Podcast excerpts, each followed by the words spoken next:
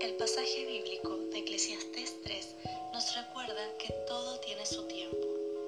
Hoy hay quienes en medio de esta crisis mundial están viviendo tiempos de nacimiento y gozo y otros en un lugar no muy lejano viven un tiempo de muerte, luto y llanto.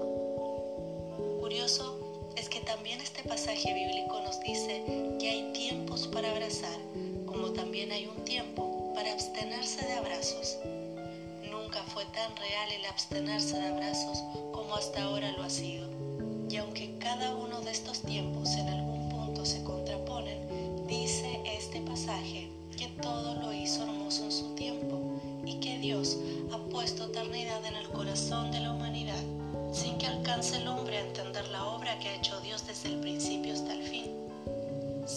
sea el tiempo que estás viviendo, no te resistas a él y permite que la vida haga el proceso que debe hacer en ti. Nada es casual, todo tiene un porqué y un para qué, aunque hoy no lo comprendas, aunque hoy estés confuso, aunque hoy duela.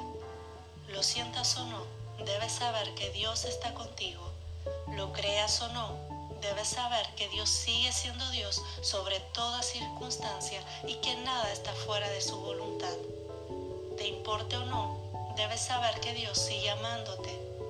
Lo quieras o no, debes saber que Dios sigue esperando escuchar tu oración. Aprovechemos bien el tiempo porque los días son malos mas bendito el hombre que confía en el Señor y pone su confianza en Él, porque será como un árbol plantado junto al agua que extiende sus raíces hacia la corriente.